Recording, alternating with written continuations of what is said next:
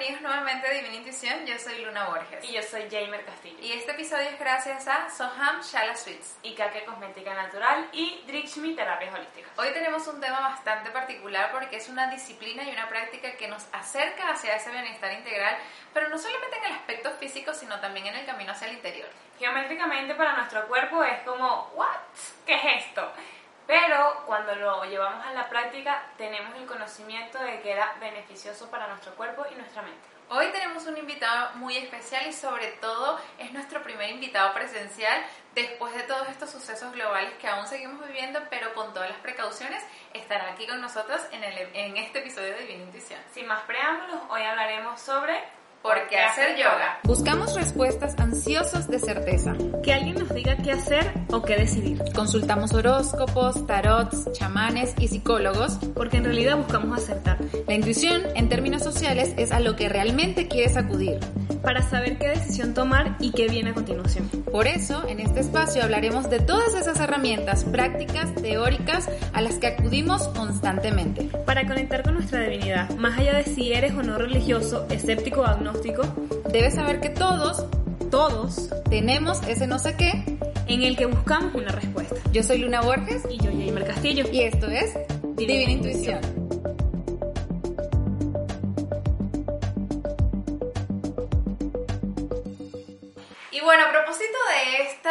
Práctica milenaria que es el yoga y por qué hacer yoga, estamos justamente grabando este episodio para ustedes desde Soham Shala Suites, un espacio dedicado al bienestar personal y que también desarrolla sus actividades, las prácticas del yoga, no solamente eh, como invitados ustedes o como guests del hotel, sino también a través de retiros. Y bueno, qué mejor que tener a nuestro invitado Iván Croce Lázaro que nos va a hablar de estas prácticas y nos va a comentar un poco de lo que es su camino hacia el interior a través del yoga. ¿Cómo comenzó todo esta, esta, este viaje introspectivo? Cuéntanos. Bueno, primero que nada, muchísimas gracias por la invitación, ya las había visto antes. Este, bueno, muy contento, muy feliz de estar acá. Y bueno, hablando un poquito de mi vida, eh, yo comencé el yoga hace 11 años, comencé a practicar Hatha Yoga, eh, me encantó, eh, fue un periodo de mi vida en donde estaba viviendo cosas muy, muy fuertes, muy intensas. Y bueno, venía yo caminando por la calle, eh, así en resumen, vi una escuela, una casa, estaban haciendo yoga. Y yo en esa época iba mucho al gimnasio, estaba, estaba más grande de cuerpo. Y siempre tenía esa onda de que para el yoga, o sea, para mí el yoga era para mujeres, o sea, era como una práctica, bueno, para hacer stretching, ya sabes, estirar y toda la onda y entro y en mi primera clase, cuando me ponen a hacer el estiramiento, yo temblaba, yo sudaba. O sea, ahí fue cuando yo dije, ¿qué es esto del yoga? O sea, fue como un reto para mí. Y bueno, a partir de ese momento me enamoré de él. Y bueno, todavía sigue siendo un reto. O sea, el yoga siempre tiene cosas nuevas que enseñarte, que mostrarte. Y realmente ha sido maravilloso, ha sido increíble. Realmente me, me ha ayudado muchísimo. Y bueno, gracias acá de nuevo. Y saliendo de esta, de esta práctica que al principio fue como un camino para ti de, bueno, me aviento a hacer algo que nunca había hecho, ¿cómo llegaste a ese punto profesional de lo que acabas de desarrollar, que es el proyecto Yogi Astral y este método innovador que es el Kundahata? Platícale un poco a la gente que nos ve y nos escucha al respecto. Sí, es una historia un poquito larga, la voy a resumir. Eh, yo antes de hacer yoga, yo trabajaba en publicidad, eh, también había estudiado teatro estaba muy metido en la parte actoral y realmente me iba muy bien, eh, percibía muy buen dinero, trabajaba, toda la onda. Y realmente el yoga lo tenía como un hobby, o sea, no me dedicaba al, al 100% al yoga, hasta que, bueno, pasaron situaciones, este, hice un viaje muy bueno con un gran amigo, Víctor Amado, este, le mando un gran saludo, este, fue un viaje de DMT con Sapo, ese viaje fue un viaje muy profundo, yo me veía haciendo yoga. Eh, ahí fue cuando realmente tomé en serio el yoga, dije, esto es lo mío, esto es lo que tengo que hacer. Y a partir de ese momento eh, todo se empezó a mover muy fuerte dentro de mí. Este, fueron cambios muy fuertes, muy profundos, primero desde lo físico, luego desde lo, emocional. Y bueno, esto me llevó a abrir un canal, eh, Yogi Astral. Eh, de hecho, Astral fue un poco por el viaje este, considero que un practicante de yoga finalmente accede desde el cuerpo físico al cuerpo energético para luego ir a lo astral, entonces de ahí el, el nombre. ¿Qué es el Kundahata? ¿Cómo, cómo, ¿Cómo le llegas a las personas? ¿Cómo conectas con esta energía que, que aparte lo dices y sientes que te empodera?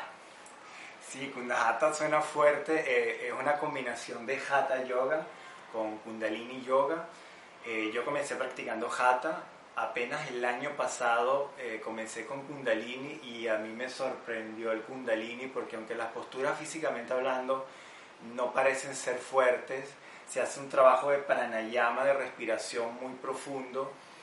Y a mí se me ocurrió la idea de, de mezclarlo con el hatha, porque en las asanas de hatha tú te quedas en la postura, o sea, sí experimentas la energía, la, la fuerza física, pero el pranayama en kundalini también es, es una, una, fuerza energética muy, muy poderosa y esa combinación realmente, o sea, te lleva a estados meditativos muy profundos. En mi caso particular, admiro a las personas que pueden estar en, en estados meditativos profundos, directos. En mi caso yo necesito primero eh, trabajar mucho el aspecto físico para relajarme y poder profundizar en la meditación. Entonces el Kundahata creo que va a ayudar a esas personas que, que de alguna manera les cuesta entrar en meditación, que necesitan primero trabajar el aspecto físico para luego profundizar. Y una persona que justamente nos esté viendo, nos esté escuchando, ¿cómo puede beneficiarse de la práctica del yoga per se, de lo que representa el yoga como filosofía de vida, más allá de lo que es la práctica física? De la que nos han mostrado a nivel del occidente, que es, bueno, hago yoga porque es un ejercicio relajante, no me mato, no sudo en el gimnasio, pero me veo bien. Sí, el, el yoga tiene más de 5.000 años de historia, eh, por nada sigue existiendo, o sea, hay una metodología de trabajo, de hecho ya se habla de la ciencia del yoga, o sea, ya, ya es una ciencia, ya está probada anatómicamente hablando, físicamente hablando, energéticamente hablando, eh, tiene una metodología que comienza evidentemente conociendo tu cuerpo físico, eh, tienes que trabajar con los músculos, con las articulaciones, tienes que saber un poco de anatomía para los que estudiamos yoga. Y a partir de allí hay un reto que es que vamos trabajando con las células, vamos eh, reprogramando las células que están en nuestro cuerpo. Evidentemente estos son restos primero físicos, este reto físico te lleva a lo mental, tienes que de alguna manera aprender a respirar, aprender a enfocarte, aprender a manejar también el balance, el equilibrio. Entonces es bastante completo. Eh, para las personas que de pronto al principio físicamente les parece un reto y dicen, no, no quiero hacer yoga, es que yo no tengo la flexibilidad o, o este tipo de cosas, realmente el yoga nació siendo realmente respiración, es meditación. El, el yoga viene siendo una meditación activa que te lleva finalmente a la meditación pasiva, que es el estar en calma, en tranquilidad, estar en el presente. Y básicamente es eso. Entonces, eh, en Occidente nos tenemos que quitar un poco el tema de que si no tengo la flexibilidad suficiente no puedo hacer yoga. No, eso no es así. El yoga realmente básicamente es aprender a respirar, es estar consciente de nuestra respiración, estar en calma, estar constantemente meditando con las cosas, la vida que nos rodea, este, si estamos cocinando, si estamos caminando, si estamos en la playa, si estamos con nuestra familia. O sea, el yoga es un todo. Eh, de hecho, mis profesores siempre me decían que el verdadero yoga es el yoga que practicas en la calle, no el que practicas en el lugar donde haces yoga.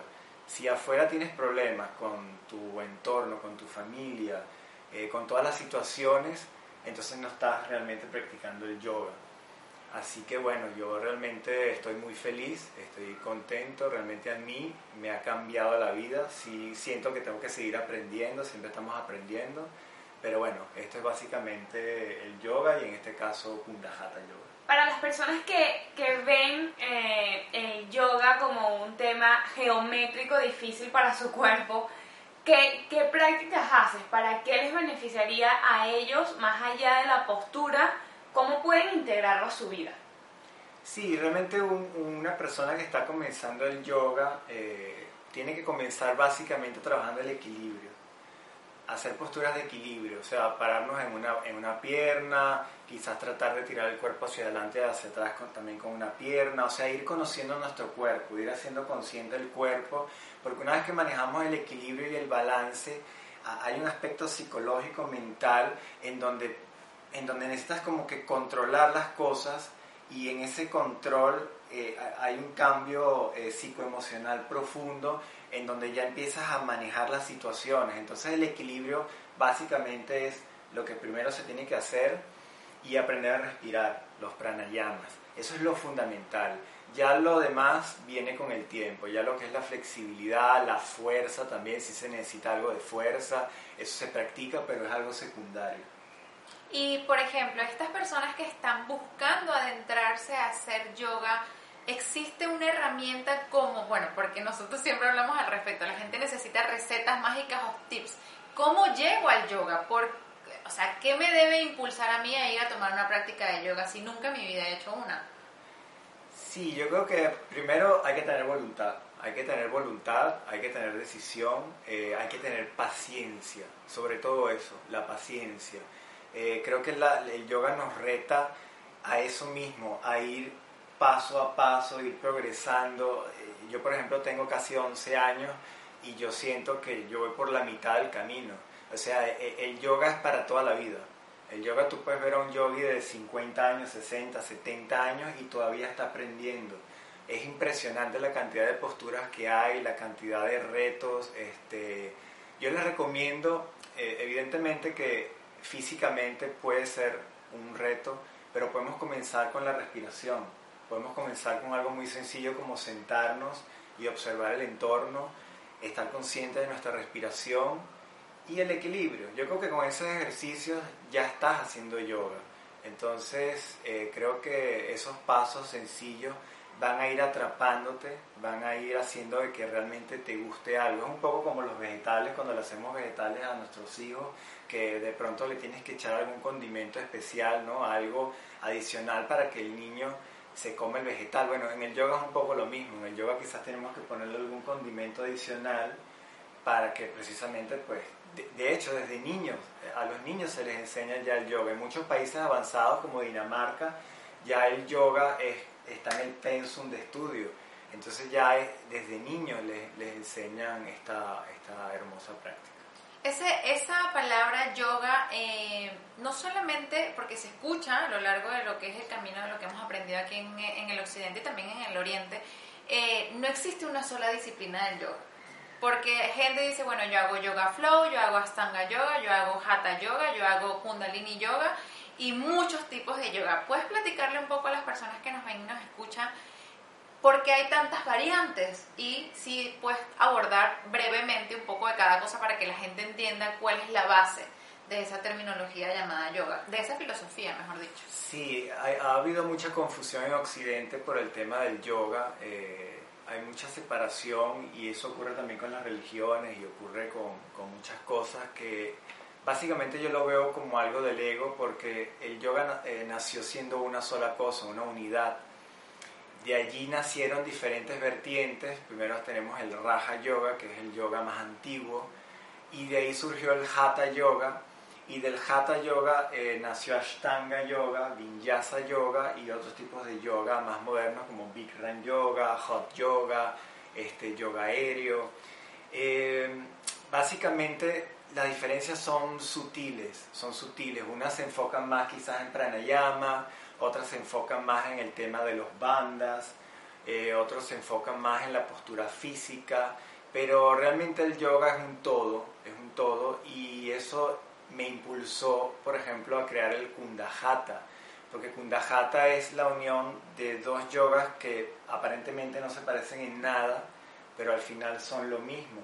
Entonces podemos combinar, se me ocurre, no sé, podemos combinar Kundalini con Vinyasa, y hacer una extraordinaria fusión de, de, yogas. Creo que hay que rescatar el yoga, hay que, hay que hacer que, que, el yoga sea una sola cosa, es un todo, este, ningún yoga es mejor que ninguno. Evidentemente hay yogas que quizás la gente se, identifica más rápido, Vinyasa Yoga es un poco más flow, es más rápido, le gusta mucho a las generaciones actuales. Eh, tenemos Ashtanga Yoga, que es un yoga más gimnástico, es impresionante ver a los de Ashtanga porque hacen unas cosas impresionantes. Hatha Yoga tienes que quedarte más en la postura, quizás unos 10-15 segundos más en el asana. Hay un reto físico importante. Bueno, tenemos Kundalini Yoga, que es más enfocado hacia el pranayama, hacia el trabajo energético de los chakras. Eh, tenemos Bikram Yoga, eh, que es un yoga que se hace en lugares muy cerrados con ciertas temperaturas para poner a sudar el cuerpo, ¿no? te desarrolla una flexibilidad importante. Y bueno, cada yoga tiene su magia, eh, es dependiendo de los gustos de cada quien, pero lo más importante es saber de que ningún yoga es mejor que ninguno. todos nacieron de un solo yoga y bueno, están todos invitados a practicarlo. Y estas personas que, por ejemplo, quieren comenzar yoga y fueron a una clase y vieron estos malabares, estas posturas súper complicadas y se frustran. ¿Cómo logro yo eh, captar la atención, tú desde tu punto de vista como maestro, de que esa persona se involucre en la práctica y no se frustre por el hecho de ver estas posturas como el parado de cabeza, si a uno, si a dos, o incluso esas que son casi que voladoras, que tú dices, no, yo ni de plano la hago. ¿Y, y, en qué beneficia mi vida todas estas posturas? ¿Cómo yo involucro esa acrobacia y me va a hacer sentir bien más allá de sentirme frustrada? ¿Cómo, cómo conecto este equilibrio que mencionabas anteriormente a, a mi rutina? Porque eh, por lo que estás explicando, comprendo que el yoga es un estado de vida, es un estilo de vida. Entonces, ¿cómo conecto yo y cómo me beneficia? ¿Por qué lo haría? ¿Para dónde me lleva este camino las personas que realmente no tienen esta información, que no, que no conocen este, este método? fíjate que lo acabas de decir, es una filosofía de vida. El, yoga, el, yoga involucra muchas cosas. Involucra, por ejemplo, el tema de la alimentación. Si nosotros somos practicantes de yoga y estamos comenzando y queremos, por ejemplo, tener mayor equilibrio, más flexibilidad, tenemos que investigar qué alimentos también nos ayudan a ser más flexibles, a tener mejor equilibrio. Entonces también eso va de la mano con la alimentación. Eh, ser yogi es comer adecuadamente, ser yogi es tener buenos hábitos, ser yogi es tener ciertas conductas morales, éticas, o sea, es realmente un estilo de vida. O sea, la persona que, que comienza a practicar yoga tiene que ser congruente con su vida. O sea, no, no estoy pidiendo de que nos vayamos a los extremos, evidentemente, eh, yo de pronto me puedo tomar una copa de vino, no pasa nada, me puedo tomar una cerveza, no pasa nada. Eh, me puedo comer de pronto un sándwich de, pan blanco y no pasa nada, pero bueno, lo haces una sola vez.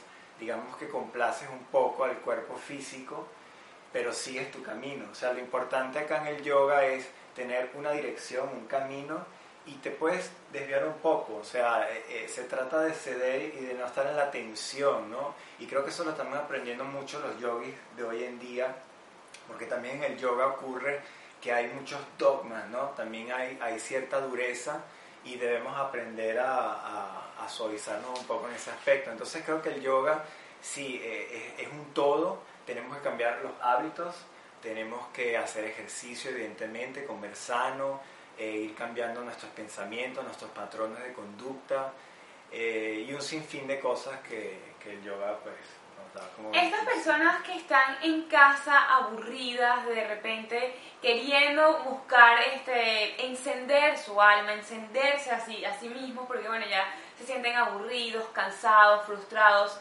Eh, ¿Cómo los, los, los, los puedes eh, despertar con este kundahata? ¿Cómo los puedes incentivar a decir, a ver, este te va a funcionar porque es diferente y, en, dado caso que ellos ya hayan practicado un yoga que no les funcionó porque, bueno, geométricamente era mucho para su cuerpo. ¿Cómo los puedes como despertar, llamar, atraer a estas personas?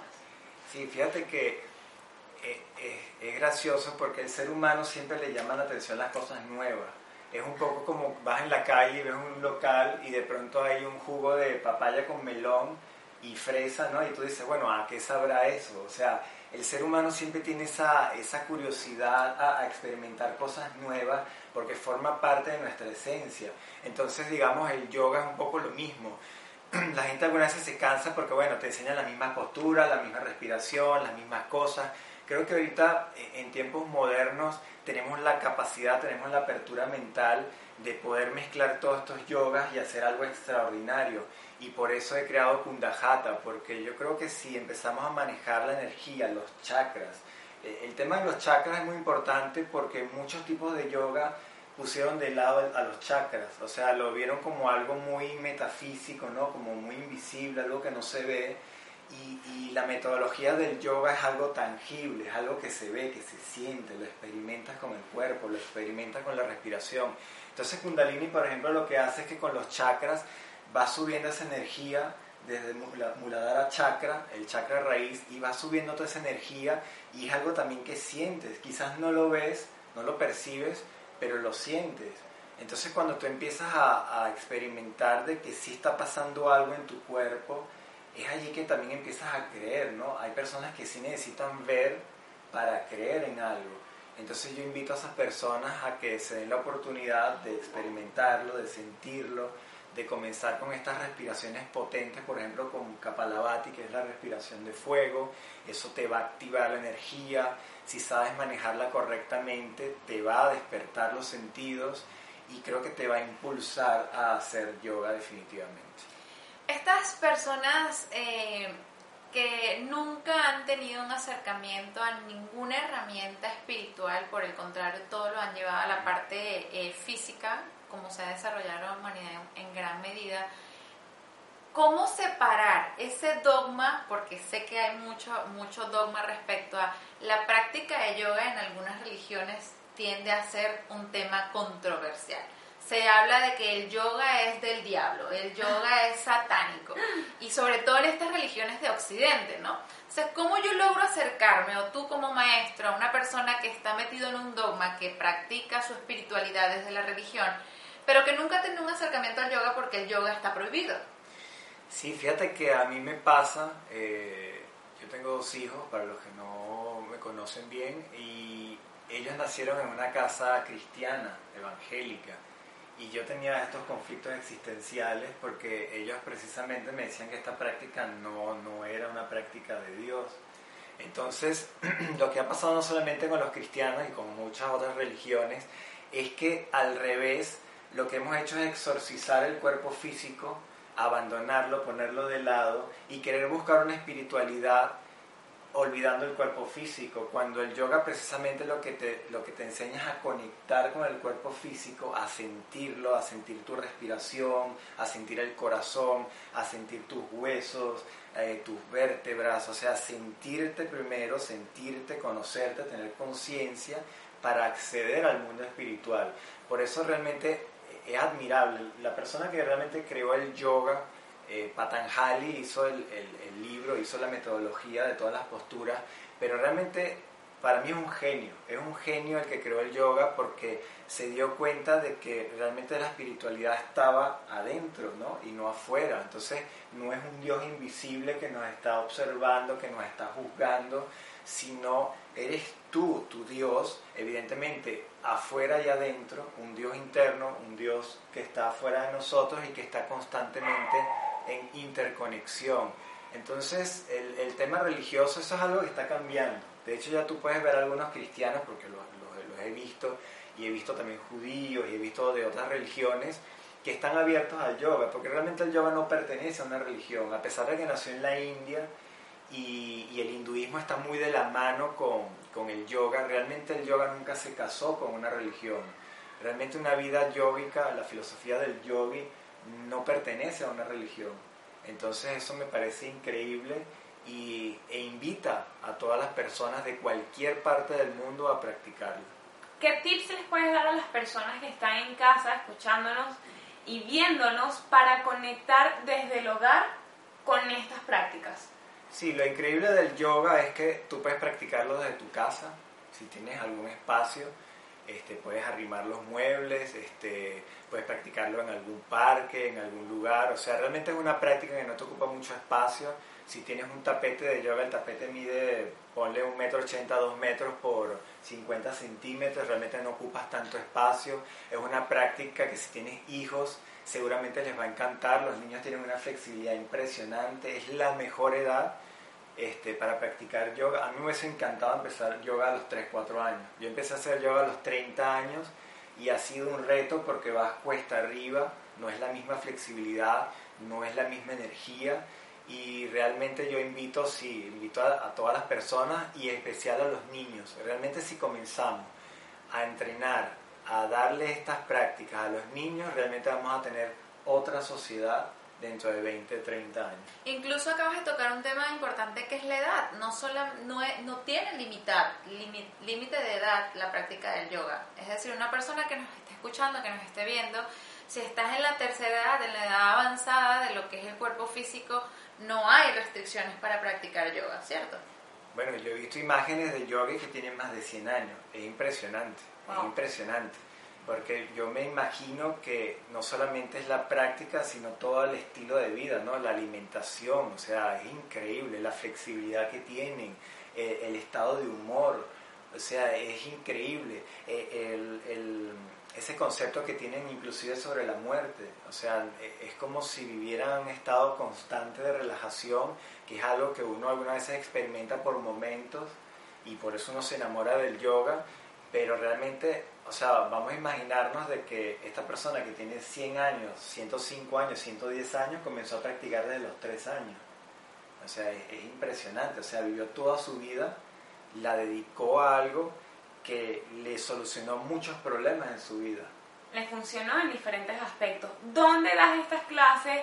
¿Dónde podemos encontrarte? ¿Dónde podemos vivir estas clases para nutrir y empezar desde casa si, si no están cerca? Eh, a nutrir todo ese conocimiento y a despertar toda esa energía que tiene el cuerpo. Sí, ahorita con el tema de, de, lo que está sucediendo últimamente con lo del virus y todo esto, yo decidí abrir un canal de yoga, se llama Yogi Astral, yo estoy en YouTube como Yogi Astral, también estoy en Instagram como yogi.astral y ahorita estoy eh, haciendo algunos talleres y cursos. Yo estoy recién mudado acá a Playa del Carmen, es un lugar fabuloso para practicar yoga, me encanta. Y bueno, voy a tener clases presenciales, estoy ahorita en algunos hoteles acá de Playa del Carmen y bueno, ahí por las redes de todas formas voy a estar realizando de mis clases. Por ejemplo, estas, eh, estas señoras o señores que nos están viendo, y toco mucho el tema de la edad porque hay personas que ahora tienen padecimientos, ¿no? Y conforme vamos avanzando la salud, si no cuidamos nuestro templo se deteriora. ¿Qué, ¿Qué recomendación le puedes dar directamente a estas personas en la tercera edad si están buscando complementar su salud con respecto a estas prácticas de yoga? Sí, fíjate que se dice en el yoga, el, yoga va evolucionando según la edad. Cuando estamos muy jóvenes, el yoga es más físico porque nuestro físico no nos permite. Pero cuando ya llegamos a edades avanzadas, el yoga se hace un yoga más meditativo, que es realmente el yoga más profundo. Entonces se dice que un practicante de yoga llega a estados más profundos a medida que su edad también va avanzando. Entonces digamos que el yogi ya físicamente hablando no responde igual, a pesar de que puedes tener muy buenas condiciones físicas, pero se hace más meditativo. Si alguna persona quizás de edad avanzada nunca ha practicado yoga, eh, creo que se va a identificar más con la meditación, con algunos ejercicios básicos de, yoga que puedas hacer eh, físicamente hablando, pero creo que la meditación les ayudaría muchísimo. Y también tu metodología Kundahata, ¿no? Sí, Kundahata con pranayama, con, con respiración eh, de seguro les va a hacer eh, mucho bien. Eh, ¿Cuándo o con qué frecuencia una persona debe practicar yoga para notar beneficios? ¿Una vez a la semana, tres veces a la semana, todos los días? Pues yo diría que comencemos con unas dos veces a la semana o unas tres, que puedas descansar un día, que puedas sentir tu cuerpo, que tengas ese chance de, de reflexionar lo que hiciste, cómo te está yendo, cómo responde el cuerpo Creo que dos, tres veces por semana está bien. Ya si te va atrapando la práctica, ya lo vas haciendo todos los días, quizás no una hora, pero puedes hacerlo unos 20 minutos, 30 minutos y ahí vas tanteando dependiendo de, de cada quien. Justo eso iba a tocar, el tiempo. ¿Cuánto tiempo debo dedicarle a la práctica? Bueno, yo a nivel profesional yo le dedico unas dos horas de yoga diario, hora y media, dos horas. Es lo normal para una persona que se quiere dedicar a esto para una persona que quiere practicarlo de manera frecuente pero no profesional, yo diría que unos 45 minutos está bien. Y para alguien que está comenzando, comenzando 20, 30 minutos, tres por semana, está perfecto. ¿Cuántas personas eh, son aptas para practicar yoga en un salón, por ejemplo, porque la gente siempre pregunta, es que supongamos yo soy agorafóbica y no me gusta estar en contacto con tantas personas, eso no me gusta de las clases de yoga, que hay muchísimas personas, y te comparas, ¿no? Porque ves a uno que le sale la postura y a otro no le sale. cuántas personas pueden estar en un salón de yoga y si en efecto yo puedo estar ahí bien sin que me conflictúe ver al maestro de yoga haciendo estos malabares y yo cayéndome al piso. Sí, el, yoga, el yoga va a trabajar con nuestro ego.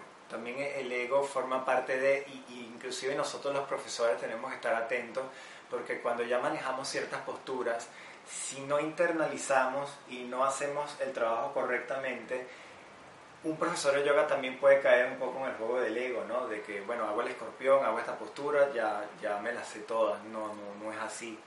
Entonces eso lo deben de saber muy bien los alumnos, de que no vamos a una clase de yoga para compararnos con los demás, cada uno tiene un, nivel. Sí debemos estar alerta nosotros los profesores porque cada alumno tiene sus dificultades, de, pronto hay eh, eh, alumnos que tienen problemas con la rodilla, de pronto hay alumnos, en este caso mujeres, que pueden tener el periodo, entonces hay ciertas respiraciones que no puedes hacer en el momento, o sea, hay ciertas limitantes y ciertas cosas que nosotros los profesores debemos preguntarle a los alumnos y los alumnos deben estar conscientes también a qué van y cuál es su capacidad.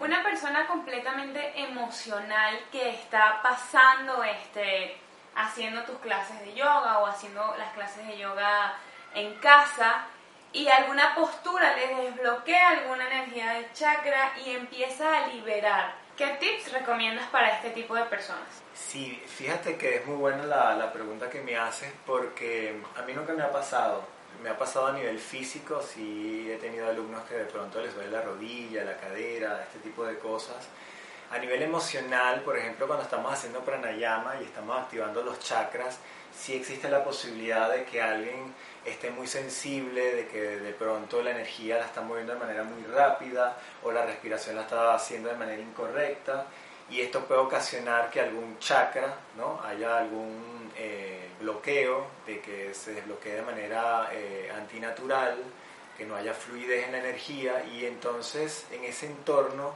es donde yo le digo a mis alumnos de que tiene que haber cuidado, se le tiene que dar a entender al alumno de que está en un lugar seguro, tranquilo, nadie lo va a juzgar, nadie eh, se va a burlar, nadie va a estar haciendo comentarios, este, estamos para ayudarnos, eh, de eso se trata, vamos a trabajar las energías, las emociones, este, venimos a aprender y básicamente para este tipo de personas yo les recomiendo de que evidentemente comiencen siempre de menos a más. Muchas veces este tipo de situaciones se producen también por una cuestión de ego, ¿no? De que quiero dar el máximo y quiero llegar a un nivel al cual yo no llego y pasan este tipo de cosas, más a nivel físico, pero también puede pasar a nivel emocional. Una, una parte fundamental de estas prácticas de yoga es que precisamente desarrollas una comunidad, ¿no? Es una red de apoyo, como, como lo dijiste, donde no vamos a competir, porque siempre vamos a estas prácticas físicas como el gimnasio o los deportes, y nos han enseñado a nivel social que son como especies de competencia. Si bien es cierto, tenemos que competir con nosotros mismos para desafiarnos a lograr cosas, no es desde la competencia insana de que, mira, yo lo hago mejor que tú o tú lo haces mejor que yo. Y eso es lo que le acaba de tocar, o sea, no extralimitarnos de nuestras capacidades porque eso nos puede, aunado a la frustración, desarrollar emociones que no son eh, productivas para la práctica del yoga. Sí, yo creo que eh, para las personas que comiencen la práctica eh, deben de saber de que, bueno, de que es un camino, estamos comenzando un camino, eh, es un poco como ir a un lugar ¿no? en específico, vas caminando, ves montañas, ves ríos, es un proceso, es un proceso lento, es un proceso en donde tenemos que desarrollar la paciencia, en donde tenemos que conocernos a nosotros mismos, hay una lucha con el ego, eh, también patrones que tenemos alrededor, con la familia, con los hijos, con los amigos, es un todo, es un todo, es algo que, bueno, evidentemente tenemos que experimentar, es vivencial, eh, no es igual la experiencia mía a la experiencia de ustedes, así que, bueno, nada, yo realmente los invito, es una maravilla practicar yoga, a mí me enamoró, podemos comenzar haciéndolo, pues ya saben, con equilibrio, con posturas sencillas, con respiración, este, y de seguro les va, les va a funcionar. Bueno, sin más que decir, hemos llegado al final de este episodio. Agradecidos por tu participación, Iván Croce Lázaro, creador del proyecto Yogi Astral y el método Kundahata. Aquí les dejamos sus redes sociales en caso de que quieran seguir su proyecto y sumarse a esa práctica tan bondadosa que es el yoga. Ya saben qué hacer, dale like a nuestra publicación, comparte este contenido, súmate a esa red, de, a esa comunidad masiva de personas que están queriendo despertar. Y no olvides monitorear nuestras redes sociales y todas las actividades que tenemos preparadas por Divinitición. Nos vemos en el próximo episodio.